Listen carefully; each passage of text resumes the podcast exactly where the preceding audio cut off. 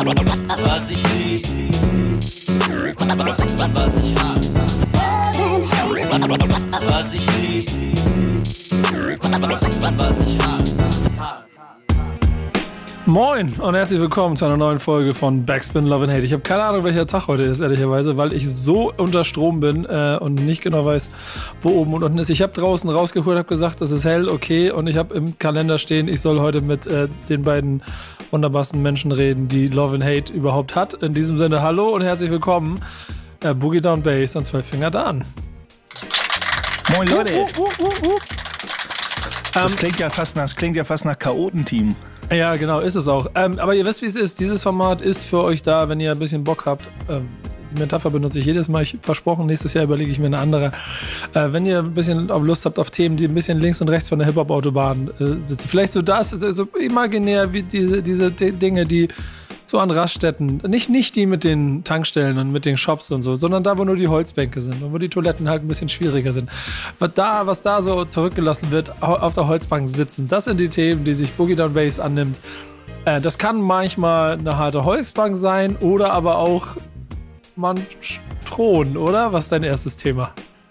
Ein Thron. Du und deine Überleitung, äh, du, du äh, ja, verzückst ja. mich jedes Mal. Sehr gerne, sehr gerne, sehr gerne. Ja, An dieser Stelle schöne Grüße. Wenn ihr Lust habt auf ein, ähm, auf ein Überleitungstutorial bei mir, ruft mich an, schreibt mir eine Nachricht. 29,99. Jetzt Ach, buchen. Ja. Und wenn du innerhalb der nächsten 15 Minuten anrufst, dann kriegst du noch einen Zusatzkurs ja, umsonst genau. obendrauf. Und sonst ruft, ruft mich einfach an, Handy ist auf lautlos. So ein bisschen Jump, äh, Jamba-Style oder wie das war früher. Überleitung kaputt gemacht, trotzdem weiter. Also erzähl. Macht nix, macht nix. Äh, das Ding heißt, äh, ich habe eine Grafik im Internet gefunden, die heißt Musical Chairs. Äh, die Grafik ist gemalt von, von John Atkinson. Wrong Hands heißt seine Company. Auf jeden Fall hat er, hat er jedem Musikgenre einen Stuhl zugeordnet. Fand ich ganz witzig. Das Wichtigste vorweg, ähm, der Königsthron gehört dem Rap.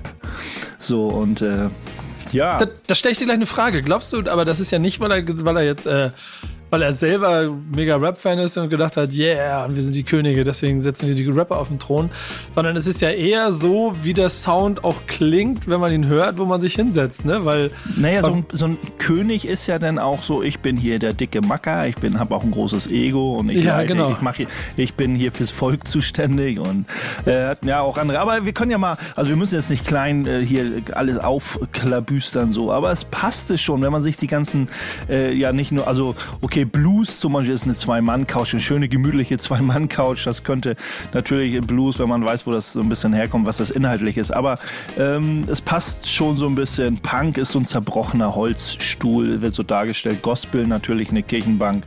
Ähm, Calypso ist so ein komischer Camping-Klappstuhl, so ein altes Oldschool-Ding. Ähm, bei Soundtrack ist es so ein typischer Regiestuhl. Ähm, äh, ja, ist, Indie ist, ist, ein. Ist Indie geil gemacht. Ist ein, ist geil gemacht. Ist ein, äh, ist ein äh, selbstgezimmerter aus alten Balken, Stuhl und so. Und Rap halt, ähm, ja, auch witzige Sachen, so Swing ist eine Schaukel. Ähm, sagst du, ja, was macht ihr dafür, was redet ihr da für einen Quatsch? Aber es irgendwie kann man das so visuell echt nachvollziehen, ganz witzig. Aber man kann sich dann wieder die Frage stellen, ist Rap zu Recht der äh, Königsthron, so wie du schon gefragt hast? Irgendwie, ähm, ja, wenn ja, ich das, euer Ehren. Ja, euer Ehren. Ich habe äh, ich hab eine andere äh, bei, im Internet vor paar Tagen eine Aufstellung oder da war auch ein Bericht, da ging es darum, um die Einfluss, einflussreichste Musik der letzten 100 Jahre ungefähr. Ich weiß es nicht mehr genau, der letzten 100 Jahre. Ähm, und natürlich gibt es die äh, Hip-Hop-Rap-Musik nicht seit äh, über 100 Jahren, äh, aber dafür gibt es andere Sachen, Swing, Jazz, Blues, Gospel schon 50, 60, 70 Jahre. Ähm, und rein statistisch gesehen war Rap, Hip-Hop-Musik äh, auf 100 Jahre zurückgerechnet die einflussreichste Musik, rein statistisch gesehen. Ach krass. Ähm, und da deckt sich das denn schon wieder mit dem Königsstuhl sozusagen, ja, Königsthron. Ich, ich, ich glaube aber, dass diese Grafik ja eher gar nicht so ist, dass, ähm, dass damit ein Status ausgedrückt werden soll, sondern eher wie es klingt. Ne? Ja, ja, natürlich. Aber es, war das, das eine und das andere passte ganz, hatte, so, war sehr harmonisch miteinander.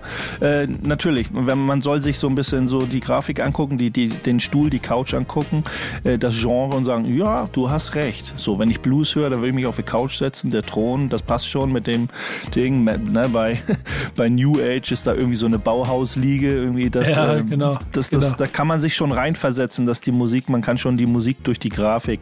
Also wenn man da jetzt ein, man könnte da ja raus ein, äh, ein Quiz machen. Weißt du, so, man lässt halt die Genrenamen weg und, äh, äh, und müsste die Namen selber zuordnen.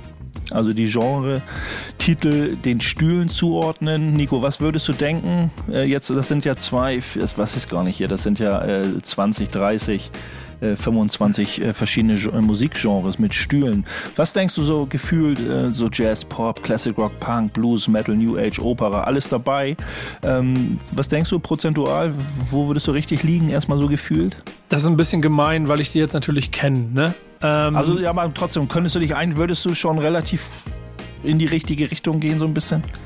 Ja, Ich glaube, also über die Hälfte hätte ich wahrscheinlich schon so. das weiß ich nicht so genau. Ich glaube, ich wäre so bei äh, Klassik und Oper so ein bisschen durcheinander gekommen.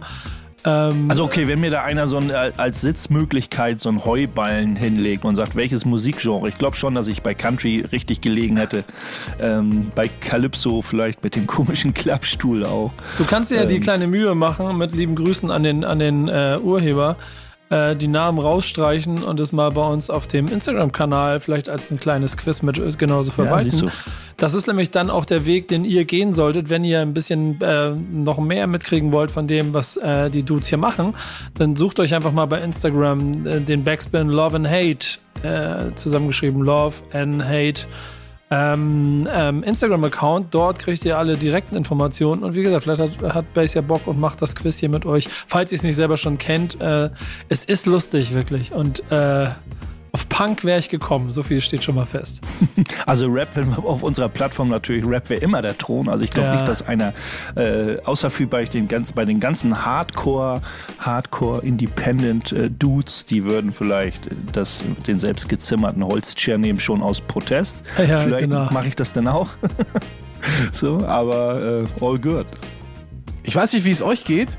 Ich weiß nicht, wie es wie es euch geht, aber wenn ich jetzt auf den Thron gucke, dann habe ich immer irgendwie Biggie im Kopf. Gibt Selbstverständlich. Ja so ganz bekannte äh, Pressefotos von ihm, wo er auch auf dem Thron sitzt. Er ist ja auch der King of New York. Ich weiß nicht, ob es auch, euch auch so geht. Es gibt ja so eine, Yes, es sir. gibt auch so, es gibt auch so einen Bericht über, über dieses, es gibt ja dieses berühmte Biggie-Foto, wo er diese Krone aufhat. Da gibt's ja sehr viele Genau, ja. Illustrationen von. Und irgendwie gibt's ja, glaube ich, so eine Story von. Das ist ja auch so eine, eigentlich so eine Halloween, irgendwie so eine 5 Dollar Plastikkrone oder so. Ja, irgendwo in einem, äh, äh, weiß ich nicht, so einem Special-Markt gekauft, wo so wahrscheinlich Deko-Artikel gibt oder so. Bei den Chinesen in Brooklyn. irgendwo. Oder Ja, ja, ich kann- 99 Cent Laden, da bei uns gegenüber in, in Flatbush oder so. Ich, ich packe hier mal in den Chat was. Ich kann euch mal zeigen, was bei mir im Badezimmer hängt. Da.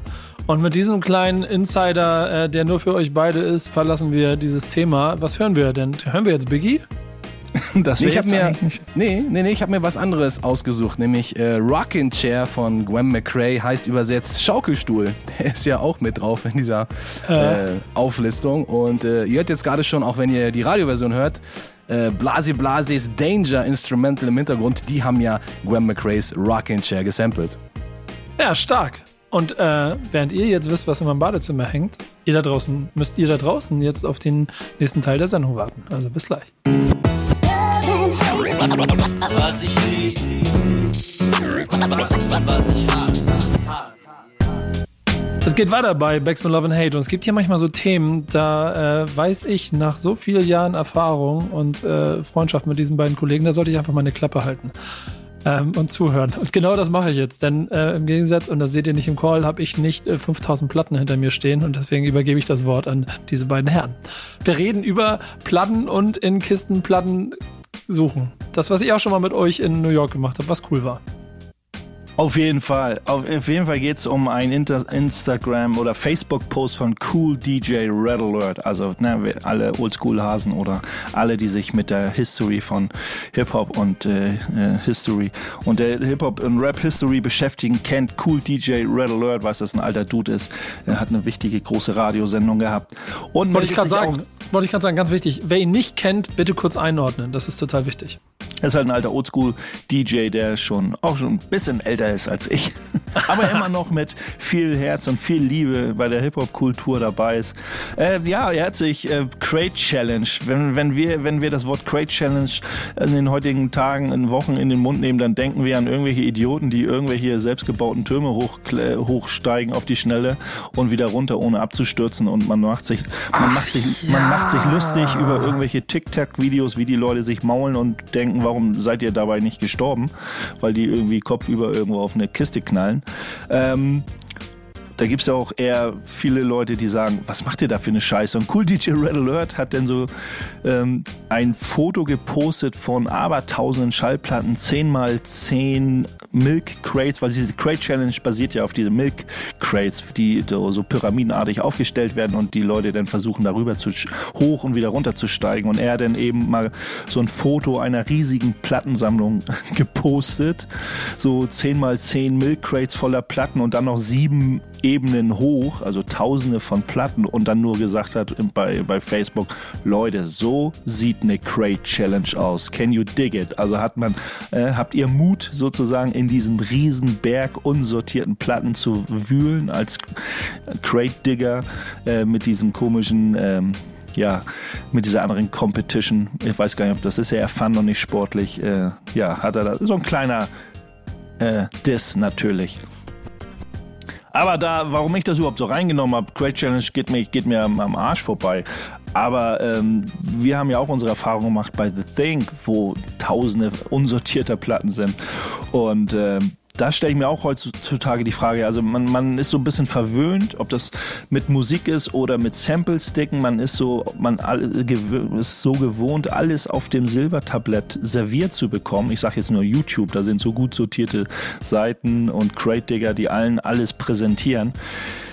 Hat man hat man verlernt oder hat man noch wirklich Lust, da Blutschweiß und Tränen, äh, Staubmaske, Handschuhe, körperlicher Einsatz, so Plattenkisten aus dem Weg zu räumen, um Perlen zu finden? Ich glaube, viele Leute haben da, äh, haben da irgendwie die Lust verloren. Also ich hätte Bock schon, wenn ich die Zeit habe und alles passt, dann würde ich keine Mühen scheuen, da wirklich in so einen riesigen Stapeln zu wühlen. Macht ja auch einfach Spaß.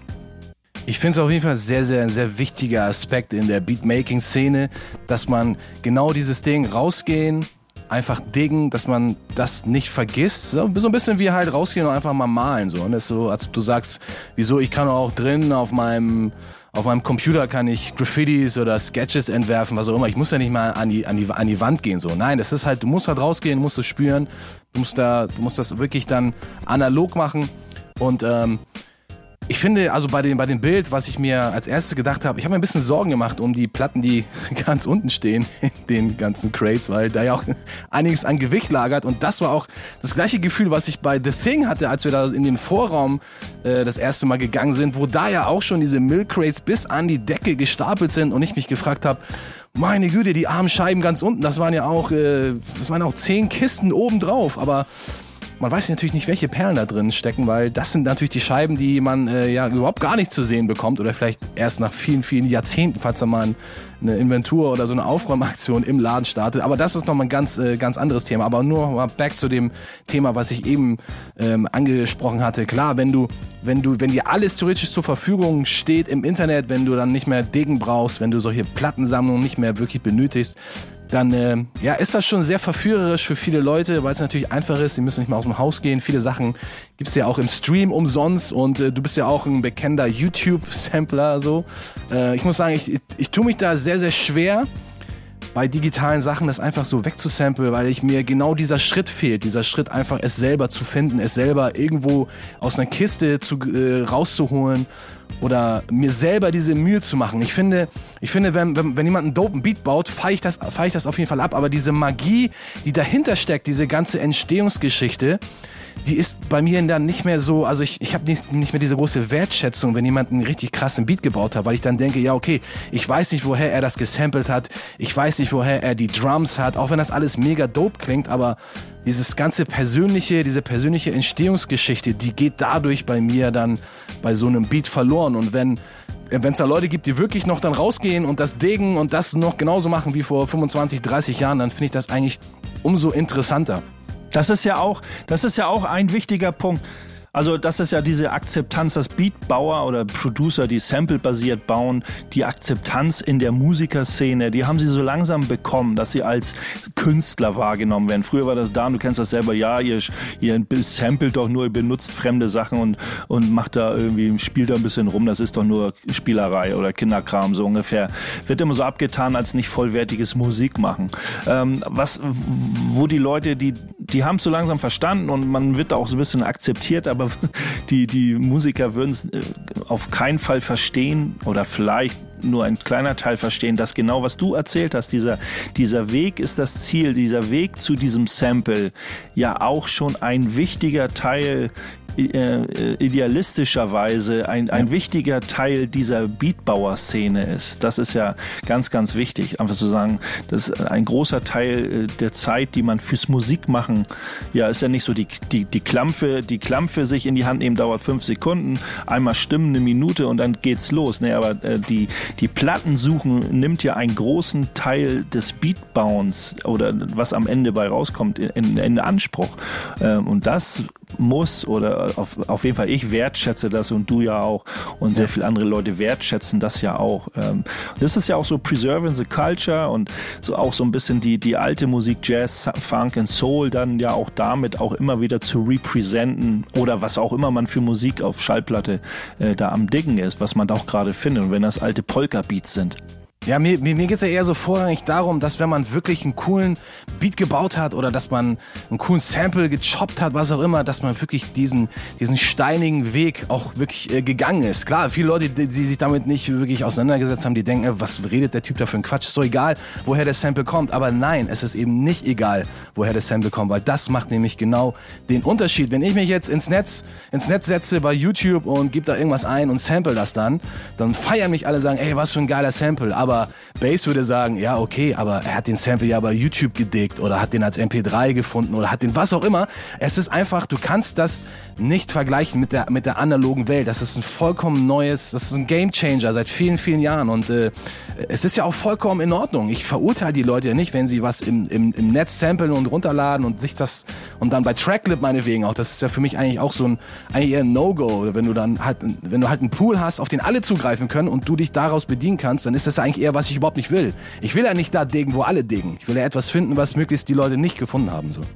Ich kann, ich kann für mich nur sagen, nur für mich sagen, dass wenn ich so ein, so ein, äh, so ein Sample in, in schwieriger Kleinstarbeit oder beim Dicken finde und ich habe, ich weiß, ich habe da wirklich lange gewühlt. Wir haben viel schwarze Hände vom Staub bekommen und wir sind da echt ja, und haben da, wir wissen ja gar nicht, ob wir Perlen rausgefischt haben oder nicht, aber äh, wenn wir da irgendwelche Platten rausgedickt haben, da kann ich für mich sagen, dass ich mit, wenn ich diese Platten irgendwie äh, auf den Plattenspieler lege und was von Sample, gehe ich da dann mit viel mehr Leidenschaft ran und irgendwie, das, das Feeling dann in diesem Beat damit zu bauen, ist ein ganz anderes, als würde ich irgendwie ja. aus einer Library was nehmen.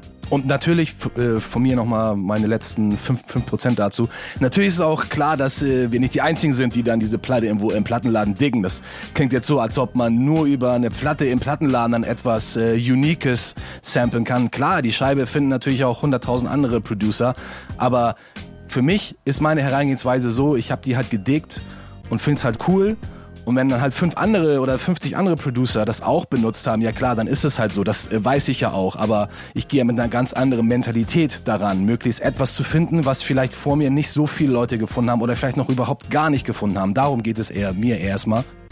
Und du hast den Spaß daran, also nicht so, oh scheiße, heute wieder dicken gehen. Nein, es macht ja auch, macht einem ja auch einfach Spaß. Ja, das ist so ein bisschen wie halt, äh, ja, wie halt unsere, unsere Urmenschen halt auf Nahrungsjagd gegangen sind, so. Weil die müssen, die müssen ja, also zum, das war ja so ihr Überlebensinstinkt und wir müssen halt äh, die Boom Bap Beats bis ins äh, nächste Jahrtausend retten. Deswegen gehen wir halt auch auf die Jagd in die Läden und dingen äh, uns da die hoffentlich die Perlen raus. Kann ich verstehen. Und ehrlicherweise bin ich bei all dem, was ihr sagt, auch so ein bisschen dabei. Denn als Konsument ist es ja, kann es mir fast egal sein, wo es herkommt, wenn es cool ist. Und so tief gehe ich ja manchmal auch gar nicht rein in die Sachen, die ich dann vielleicht auch selber mag was, was ja, wenn man aber euch beiden vor allen Dingen hier die ganzen Jahre über immer zuhört, dann ist genau das, was du da so äh, flammenplädoyerhaft hier eben ausgedrückt hast, dann genau der Grund, warum äh, ihr seid, so wie ihr seid und warum dieses Format auch so ein bisschen ist, wie es ist, weil es halt um ein bisschen mehr geht, als einfach nur um irgendwo ein Beat bauen. Und genau deshalb, äh, glaube ich, fühle ich das. Denn ich, ich habe ja selber das noch nie gemacht in meinem Leben und ich werde es auch, glaube ich, in meinem Leben nicht mehr machen. Aber allein mit euch so ein bisschen darum zu stöbern und zu merken, wie, wie viel Bock ihr darauf habt, eben diese wahnsinnig viel Zeit in etwas zu verwenden, was dann am Ende ähm, vielleicht die meisten gar nicht mitkriegen, das macht dann so ein bisschen den Unterschied aus. Amen, Bruder. Plädoyer zu Ende. Jetzt, jetzt würde doch das typische Mic-Drop kommen. Genau. Ähm, ist die Frage, ob ich mir jetzt Dinge in the Crates wünschen dürfte, aber das würde wahrscheinlich auch nicht funktionieren. Ja, ähm, doch, nee, eigentlich das, schon. äh, das brauchst du dir nicht wünschen. Das hat, glaube ich, äh, Dan schon in petto. Äh, Auf jeden aber Fall. ich habe ja, kein Recht ich habe ja keinen Wunsch. Ja, ich habe kein Wunschrecht hier, deswegen kann ich immer nur vermuten und hoffen, dass irgendwas kommt, was ich gut finde. Ja, es hängt auch immer von deinem Wunsch ab, Nico. Aber jetzt hast du dir natürlich genau den richtigen Track gewünscht. Digging in the Craze heißt der Song und auch die passende Crew dazu, die ITC. Beziehungsweise das ist ein Song, äh, der aus der, ja, aus der Ära, aus der frühen Ära von Showbiz und AG äh, hervorgegangen ist, die beide ja auch Teil der DITC sind. Und Diamond D und Lord Finesse, die ebenfalls in der DITC sind, sind auch noch drauf gefeatured. Richtig cooler Song, aber nicht in der Originalversion, sondern im Remix von einem unserer ja, beliebtesten Producer und DJs aller Zeiten, nämlich DJ Premier. Oha! Ich weiß gar nicht, ob ich den kenne. Deswegen freue ich mich jetzt drauf. Also, let's go, gleich geht's weiter. Was ich lieb, was ich hasse. Leute, ähm, schön, dass ihr immer noch dabei seid bei Backspin Love and Hate mit Nico Dan und Bass. Und ähm, das Schöne und auch das Tragische an unserer Kultur und dann vor allen Dingen auch aus den Songs, die daraus entstehen, ist, dass manchmal Dinge, die fast 30 Jahre alt sind, trotzdem noch aktueller denn je sind. Genauso ein Song ist Fremd in eigenem Land. Die Crew heißt Advanced Chemistry. Zu dieser Crew gehört unter anderem auch Tony L. Und der hat ein Interview gegeben und deshalb hast du es mitgebracht. Genau, vor ein paar Tagen ähm, wurde, hat die Taz äh, ein Online-Interview mit Tony L. veröffentlicht, was super interessant ist und wie du schon sagst, was äh, eben auch top aktuell ist, weil sie haben ja 1992 haben sie einen Song Fremd im eigenen Land rausgebracht, wo es gegen Rassismus äh, äh, ging, wo man sich da aufgelehnt hat und mal das Wort erhoben hat, weil das wie Toni ein bisschen vorweg gesagt, das war halt immer früher schon so gerade im Rap auch so ein Tabuthema oder allgemein in der Gesellschaft ein Tabuthema. Man hat es sehr konservativ bet, äh, irgendwie immer behandelt. Um, ja, und AC äh, hat es eben dann mal mit dem Song direkt auf den Punkt gebracht. Und es fängt auch, also das Interview mit so einer Überschrift an, wir brachen das Schweigen. Und das trifft es, wenn man sich das Interview, wir wollen es euch ja nicht vorlesen, aber so ein bisschen punktuell betrachten das Interview. Äh, wir brachen das Schweigen, bringt es schon so vorweg gesagt auf den Punkt. Ähm, ja, wie gesagt, es- in, in erster Linie, das, ist, das ganze Rassismus-Thema wird in dem Interview betrachtet im Verhältnis zu dem äh, zu AC und dem und dem und dem Song an sich und ähm, und wie Hip Hop dazu steht und wie wie Hip Hop damit umgeht. Sehr sehr sehr sehr sehr interessant auf jeden Fall. Ja, man müsste, also äh, natürlich solltet ihr euch das im Grunde nochmal durchlesen, aber da sind halt so viele Punkte wie das, ähm, also die Gründe dafür, warum dieser Song damals überhaupt entstanden ist, dass in den 80er Jahren, Ende der 80er, der alltägliche Rassismus kaum thematisiert wurde und dieses Tabuthema irgendwo gebrochen werden sollte und sie dadurch einen Song gemacht haben, der ähm, einfach nur erstmal ihre Haltung zu dem ganzen Thema verkörpern sollte, der dann aber ja relativ schnell europaweit ausgestrahlt wurde und auf einmal eine ganz krasse Bedeutung bekommen hat, ehrlicherweise ja auch bis heute, ist schon ziemlich beeindruckend und wahrscheinlich auch gar nicht, also hundertprozentig ja gar nicht, also erwartet worden von den Dudes, die das gemacht haben. Ja, die Taz, die Taz hat ja unter anderem sind sehr viel äh, schöne Fragen und die ihn da auch sehr nicht nicht fordern, aber wo Toni auch sehr sehr gut antwortet und da wirklich äh, was was äh, zu sagt und erklärt.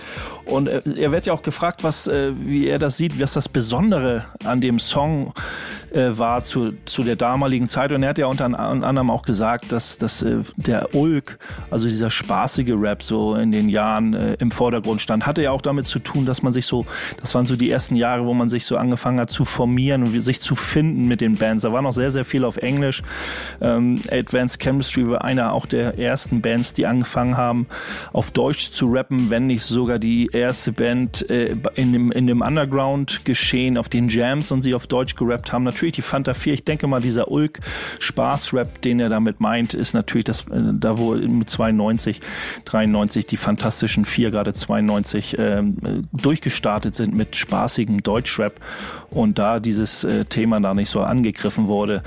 Ähm, und er da dann sozusagen auch ein Statement äh, mit, mit Fremd im eigenen Land eben auch äh, released wurde. Ja, irgendwie, ich glaube, genau dadurch haben sie wahrscheinlich auch den Stellenwert heute und auch diese Botschaft, weil ich weiß nicht, wie es euch ging. Ich so mit beiden so ein bisschen aufgewachsen bin und auch so mich so ein bisschen Hip-Hop sozialisiert habe in Deutschland, weil es schon natürlich ziemlich viel, gerade auch in den Jahren danach, äh, Rap gab, der mehr aus der gesellschaftlichen Mitte gekommen ist und trotzdem sie mir an den Stellen auch einfach Botschaften mitgegeben haben, die ich so an anderen Stellen nie gehört habe. Ist ja auch wichtig, also ja. Also, lass mal, ja, lass mal, lass mal, lass mal. Ja, ich glaube, ich glaube, AC war auch, glaube ich, ein wichtiger Grund, warum das auch bei vielen, die äh, in der Hip-Hop-Kultur, sage ich mal, multikulturell auch aufgewachsen sind und miteinander abgehangen haben oder Musik gemacht haben oder gebreakt haben, gesprüht haben, was auch immer. Das war auch nochmal so ein Ausrufezeichen, eine Bestätigung, dass eigentlich das, was der Mainstream aus dem Hip-Hop immer irgendwie gemacht hat oder machen wollte, nämlich dass die das alles als diskriminierend und wie es ja auch äh, Tony L hier auch in dem Interview ja auch dann genau richtig auf diese Frage antwortet, dass er sagt, nein, das ist es eben nicht. Hip-Hop ist genau das Gegenteil. Und ich weiß nicht, wie es euch geht. Ich muss auch nicht in nicht, also ich weiß nicht in vielen Diskussionen um die Hip-Hop-Kultur mit Außenstehenden ähm, mal irgendwie ganz oft äh, verwickelt, aber ich habe dann den Leuten auch immer wieder erklären müssen, weil sie dann halt auch mit diesem Vorurteil immer, immer behaftet waren, ja, Hip-Hop oder Rap, das ist doch alles nur irgendwie Kriminelle und Leute, die in der Mafia sind. Und ich habe gesagt, nein, das genau das ist es nicht. Du bist eben genau auf diese, auf diese oder in diese Falle getappt. Du bist voll drauf reingefallen. Die haben dir einen Bären aufgebunden. Im Hip-Hop geht es eben nicht genau um diese Sachen, sondern um das genaue Gegenteil. Und das finde ich richtig cool, dass das Tony L in diesem Interview auch noch einmal so hervorgebracht hat, weil ich glaube, die Redakteurin, die sich vielleicht nicht mit Hip-Hop auseinandergesetzt hat oder vielleicht nicht so intensiv, die wird wahrscheinlich jetzt sich denken, hä, aber wieso wird das denn dann so krass glorifiziert? Was, was ist denn da falsch? Also ich glaube schon, dass die auch ins Grübeln gekommen ist bei dieser Aussage, wenn sie von einem, von einem Hip-Hop-Head hört, hä, das ist es eigentlich nicht. Es, es geht hier um Peace, Love, Unity, Having Fun. Das kenne ich aber in meinem in meinem Befinden für Hip-Hop aber überhaupt gar nicht, weil bei mir geht's eher nur darum, das, was ich in den äh, ganzen Mainstream-Geschichten sehe. Und das passt mit dieser Welt, die auf einmal das Gegenteil sein soll, nicht, nicht zusammen. Ich glaube, da kommen viele Leute ins Grübeln. Und genau das ähm, habe ich dann auch, wenn ich halt in diesen, in Anführungsstrichen, dis doch kleinen Diskussionen mit den Leuten war, die nichts mit Hip-Hop am, am Hut hatten und ich denen immer wieder erklären musste, nein, es geht nicht darum, es geht um diese und diese Sache und die sind dann immer ganz ungläubig. Ich weiß nicht, ob es auch so ja, oder sie, auch so oder geht. Sie sind so. oder sie sind verwirrt, das merke ich dann auch immer, das ist so äh, komisch, das kriege ich immer irgendwie gar nicht mit. Aber das ist natürlich klar, wenn, wenn so Reporter, wie auch immer, die sich ein bisschen in dieses Thema reinfuchsen wollen, du hast es ja schon gesagt, äh, wollen da auch jetzt kein, alle über einen Kamm scheren, aber wenn man sich da reinfuchst, natürlich, natürlich so Spotify-Playlisten irgendwie das, das große Thema oder mal gucken, was sind gerade die höchsten Verkäufe und guckt mal, googelt mal so ein bisschen, dann fallen da so ein paar Namen, äh, fallen da so ein paar Namen auf und, und dann natürlich kommt man dann auch vielleicht schnell auf den Gedanken, das könnte, das ist doch irgendwie, wie die Taz eben ihn gefragt hat, das natürlich auch so ein bisschen provokativ gefragt hat. Ne, also es war jetzt ne, eher eine provokative Frage, ob Hip-Hop mhm. nicht sexistisch, antisemitisch und diskriminierend sei. Aber da sage ich mal, Leute, mit, wie habt ihr euch vorbereitet? Könnte ich jetzt frech sagen, okay, ihr habt eine komische Spotify Mainstream Playlisten euch reingezogen und nicht mal irgendwie eine Rockin' with the B-Bass Playlist, dann würde man nämlich merken, dass da sehr viel schlauer, sehr viel schlauer, äh, conscious, äh, wichtiger Rap stattfindet. Aber, Aber das, ja, das ist ein hervorragendes Beispiel, genau wie du es auch beschrieben hast. Der Unterschied ist halt einfach der, dass sich eine kleine Handvoll, die danach sucht, diese Sachen anhört, die du beschreibst der Mainstream aber selber in eine ganz andere Richtung rennt. Und das wiederum hat dann für mich so einen herrlichen Effekt, dass so Leute wie äh, Tony L., der ja jetzt auch nicht mehr der Jüngste ist und wahrscheinlich auch von der jüngeren Generation gerne mal an der einen oder anderen Stelle dafür belächelt wird, dass er ist, wie er ist, Ähm, und vielleicht dann auch ein ja, der ist doch aus der alten Zeit, der versteht das auch alles heute gar nicht mehr. Und mit so einem Interview an einer gut positionierten Stelle, wie jetzt der Taz, ist das halt einfach ein sehr krasses, schönes Statement mit sehr schlauen Sätzen mal zu beschreiben, worum es im Kern vielleicht einfach doch geht. Was ja nicht bedeutet, und das betont er ja auch, dass jede Art von Rap trotzdem und auch jede Fassion und jede neue Generation auch immer wieder ihr Stück dabei beitragen dürfen, aber dass man halt diesen kleinen Kern halt nicht vergessen darf. Da hat er so ein schönes naja, er Zitat. Sagt ja, genau, in seinem Zug, bei, bei der Zug rollt hat das ja sehr gut beschrieben mit, seinem, Genau. mit, dieser, Te mit dieser Textzeile, äh, dass die, die, die Seele der Wurzel, ne, wir müssen den Baum halt pflegen, wir müssen die, die, die Wurzel halt pflegen, wir müssen die Wurzel gießen, damit eben auch alle anderen Früchte und Äste und, und äh, weiter wachsen können. Aber die Wurzel ohne, ohne den Stamm, da bin ich ja bei Nico, und wir und unser Baumthema, Hip-Hop-Baum, da kommen wir auch nochmal irgendwann zu. Ne, wenn die Wurzel und der Stamm nicht gepflegt wird, dann wird der Baum fallen, wie Tony L. eben sagt, und dann fällt eben auch alles andere mit. Ja, hundertprozentig. Hundertprozentig. Ich finde find das, find das insofern total äh, gut, auch an der Stelle dieses ähm, Interview zu positionieren. Hab mich fast ein bisschen gewundert, dass es jetzt kommt, weil halt nächstes Jahr 30 Jahre sind. Und deswegen bin ich mal gespannt, wie sich das entwickeln wird, ob da nicht auch. Also eigentlich ist es wie gemacht, auch in der Zeit, in der wir sind, dass man es spätestens dann nochmal groß thematisiert und vielleicht auch nochmal sich vor Augen führt, was in 30 Jahren mit diesem Song eigentlich passiert ist. Ja, ich glaube, ja, wir werden leider immer das Pech haben, dass es irgendwie auf irgendeine Art und Weise immer diese Scheiße geben wird. Und äh, ist immer schön, wenn solche Leute wie Tony L oder allgemein das thematisiert werden muss. Also Position bekennen ist sowieso wichtig. Da kann ruhig noch mehr passieren und vielleicht auch durch so ein Interview und allgemein durch, durch die Medien, die das aufgreifen und dass man drüber spricht, dass man da Impulse setzen kann, geben kann, um dann doch ein bisschen mehr zu machen nach außen und eben noch mehr Position man, okay, natürlich hat man immer Angst, da irgendwie so ein, irgendwas zu, was auch immer zu verlieren, so, ne? Ähm, wenn man wirklich zu sehr Position bekennt, ob das nun in die Richtung ist oder in die andere Richtung. Ähm, aber ich glaube, äh, man sollte den Arsch in der Hose haben und das machen. genau das. Ähm, nach der Logik müsste jetzt dieser Song gespielt werden. Ähm, äh, ich weiß aber nicht, ob da noch wieder irgendwo in den Crates irgendein Song gefunden hat, der noch besser passt, was ich mir eigentlich Nee, nicht deine vorstellen kann. Logik hat auch jetzt bei diesem Thema genau gepunktet. Ja, eben hast du schon richtig gelegen mit Digging in the Crates. Ja, jetzt gibt's AC, Advanced Chemistry, Fremd, Fremd im eigenen Land. Fremd, Fremd im Genau. eigenen Land. Ich habe einen grünen Pass, der nicht mehr grün ist, mit einem goldenen Nico, Adler hast du den drauf. noch? Ich habe noch meinen alten grünen Pass irgendwo rumliegen. Das habe ich mir fast gedacht. irgendwo in irgendeiner historischen Kiste. Genau. Los, los geht's. Hört diesen Song jetzt, Leute. Und dann geht's gleich weiter bei Love and Hate. Was ich lieb, was ich hasse.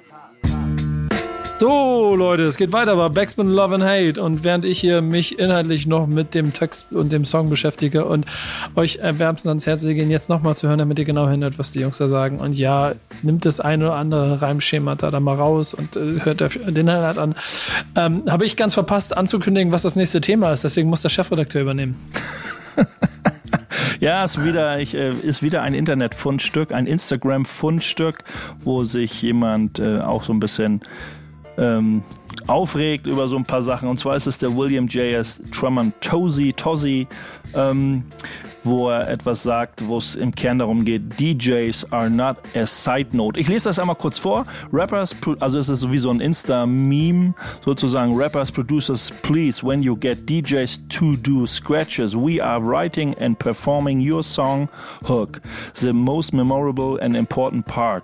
We are featured artists, not a side note in your MP3, MP3 ID tag.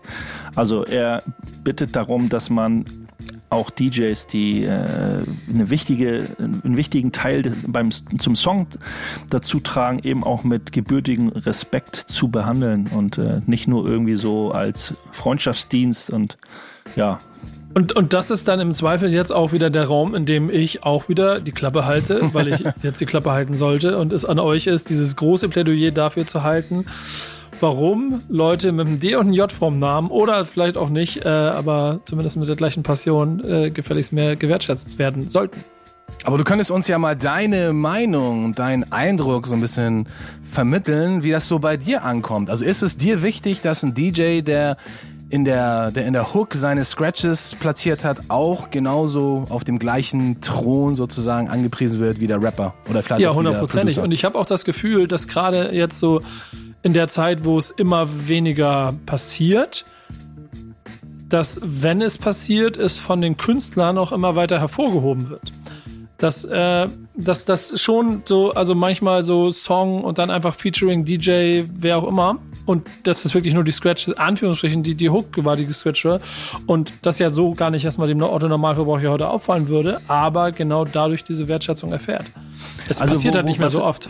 Was mir so ein bisschen auffällt bei Releases, in letzter Zeit Underground Releases, jetzt, wir reden jetzt nicht vom Mainstream erstmal, obwohl beim Mainstream müssten wir dann vielleicht denjenigen die Props geben, der eine richtig, ein richtig gutes Autotune-Setting einstellt. Aber wir sind bei Scratches in der Hook.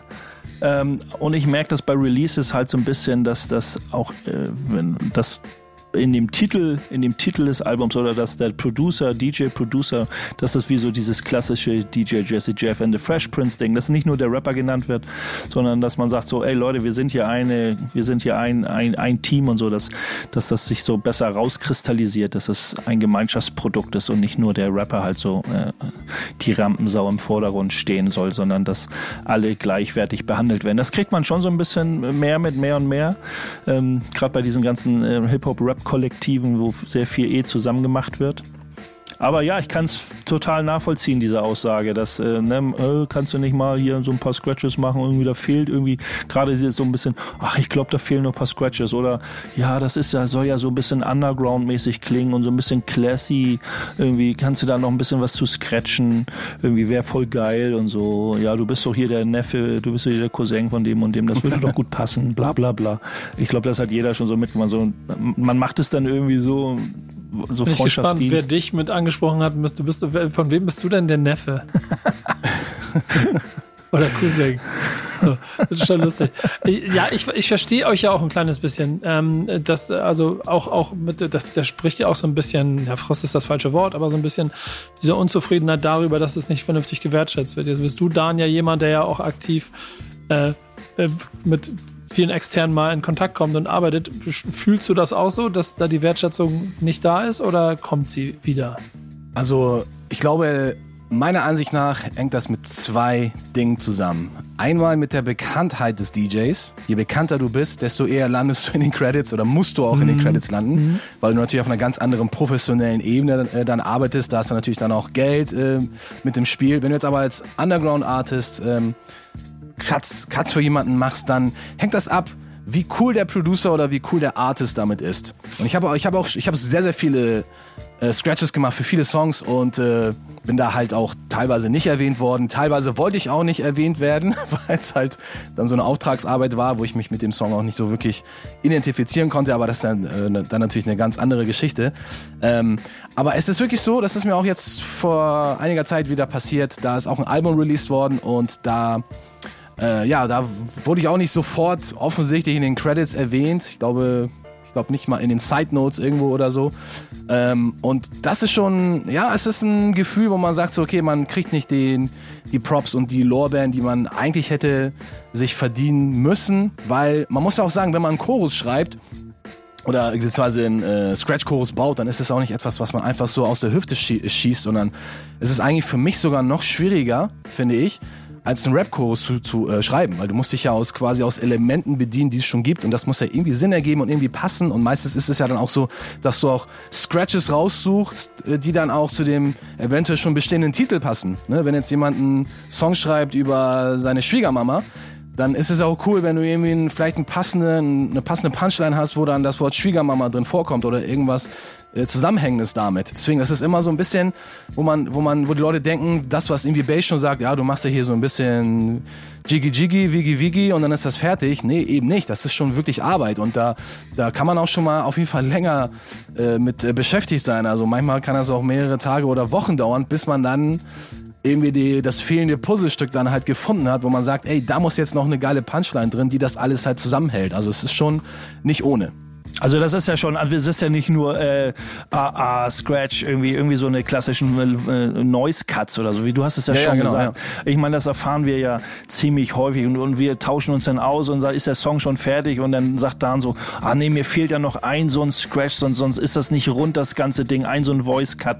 Und das ist, wie gesagt, wir haben ja jetzt schon auch gesagt, das ist ja eine Hookline, die wir so, man taucht, man taucht in diese Vocals, in die Rap-Parts ein, um die zu verstehen, um, um das nachzuvollziehen, was er da beschreibt und ob das deutsche oder englische äh, Künstler sind, mit denen man da zusammenarbeitet. Und dann guckst, suchst du halt nach Puzzlestücken.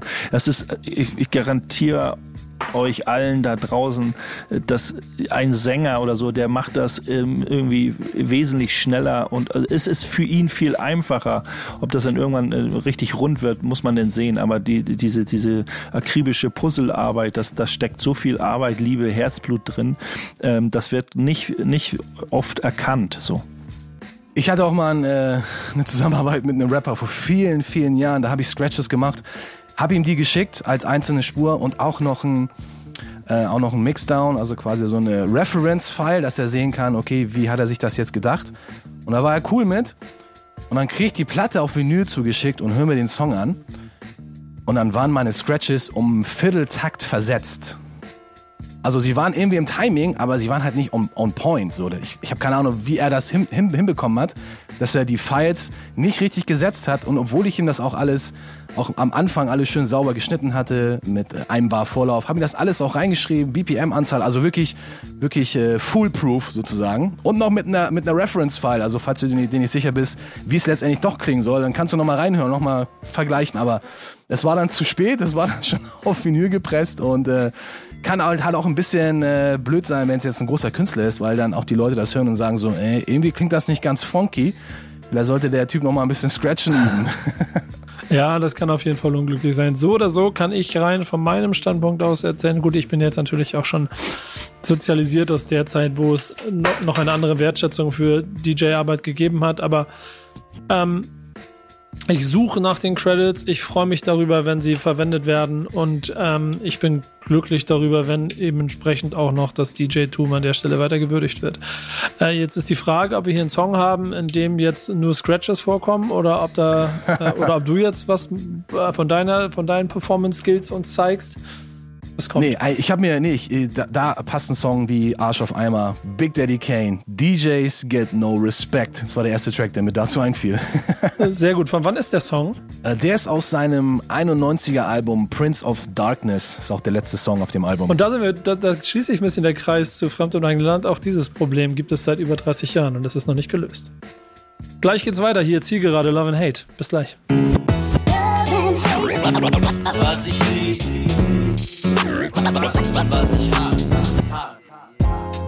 was ja, moin. Äh, Entschuldigung, ich habe noch einen kleinen Schluck getrunken, da auf einmal sagt Dan, es geht wieder los. Aber wir sind ja auf der Zielgerade hier bei Love and Hate. Mein Name ist Nico Beckspin, bei mir sind Boogie Down Bass und Zwölffinger Dan und wir geben euch die Themen, die auf der Hip-Hop-Autobahn auf dem Rastplatz stehen gelassen wurden, um die sich keiner kümmert. Und ähm, das sind aber andersrum auch mal Dinge, die eine Wertschätzung zeigen, wie viel Liebe man für Hip-Hop in bestimmten Punkten haben kann und auch wie zeitlos manche Dinge sein können. Da gibt es Musik auf der einen Seite, wo das entstehen kann. Es gibt aber auch im Graffiti Orte und Momente, wo Dinge entstehen, die einen besonderen Wert haben und nicht nur das eine Piece, das ihr vielleicht irgendwo seht, das nächste Woche schon wieder übermalt ist. Naja, aber hinter einem Graffiti, äh, Nico, steckt immer eine Person. Hinter einem Musiksong steckt immer eine Person. Hinter einer per Breakdance-Performance, die wird immer ne, von einer Person gemacht. Und genauso ist es äh, bei einem Mural, um das es eben noch hier zum Schluss bei Love and Hate geht. Ich, äh, wir haben schon oft über solche Sachen, das riesengroße Outcast äh, in Atlanta haben wir schon mal drüber gesprochen. Äh, Wir haben über das äh, über die Murals in, in Brooklyn gerade so so äh, Sean Price, Biggie Mural. Das, das sind ja manchmal schon so so ähm, Orte, wo man hinpilgert, wenn man irgendwie Urlaub macht in New York und sagt, da muss ich unbedingt hin als Rap-Fan. Ich will dieses große Graffiti von Biggie sehen oder so. Aber es gibt eben auch von einem äh, äh, leider schon äh, gestorben, einen äh, Hip-Hop-Aktivisten von Maxim aus Berlin, ein riesiges Mural, da bin ich drüber gestolpert. Ich weiß jetzt gar nicht, wie alt das Mural ist. Auf jeden Fall ist es riesengroß und da haben sie Maxim, Rest in Peace, ihm äh, äh, halt sehr fotorealistisch dargestellt und sehr viele Maxim-Graffitis links und rechts daneben von verschiedenen Graffiti-Malern, die ihren Respekt gezeigt haben, ihm gegenüber. Und äh, viele haben Maxim vielleicht gar nicht so auf dem Schirm, aber er ist eben ein alter, alter Graffiti-Dude. Natürlich ist er auch ähm, äh, gehört er zu den damaligen berüchtigten 36er Boys aus Kreuzberg. Aber das ist auch noch eine andere Story. Aber er hat sich, er war ein Hip-Hop-Pionier alter Schule, hat sich für Hip-Hop und äh, sehr, sehr, sehr stark eingesetzt. Ähm, und ihm ist da eben, ihm zu Ehren wurde ein riesiges Mural, ein richtig gutes Ding, äh, hingezimmert an einer riesigen Häuserwand, wo man sagt, wenn man in Berlin ist, wenn man sich für Hip-Hop und beschäftigt allgemein sollte, ich weiß, ich habe die Adresse leider gar nicht, aber ähm, einfach mal googeln. Es ist einfach, einfach dope und ist auch so ein kleines äh, äh, historisches Teil, was man sich auf jeden Fall geben sollte, wenn man Lust hat auf solche Hip-Hop-Actions. Das Ganze ist jetzt äh, vor kurzem auch erst passiert, offensichtlich, denn äh, das Berlin Mural Fest, wenn ihr das bei Instagram äh, sucht, dann könnt ihr quasi auch den Prozess, den Stehungsprozess euch anschauen, ähm, weil dort quasi ganz großes Team an äh, Graffiti-Künstlern zusammen daran gearbeitet haben, man auch ein kleines bisschen Making-of sieht und so. Das ist schon ein ziemlich beeindruckendes Ding.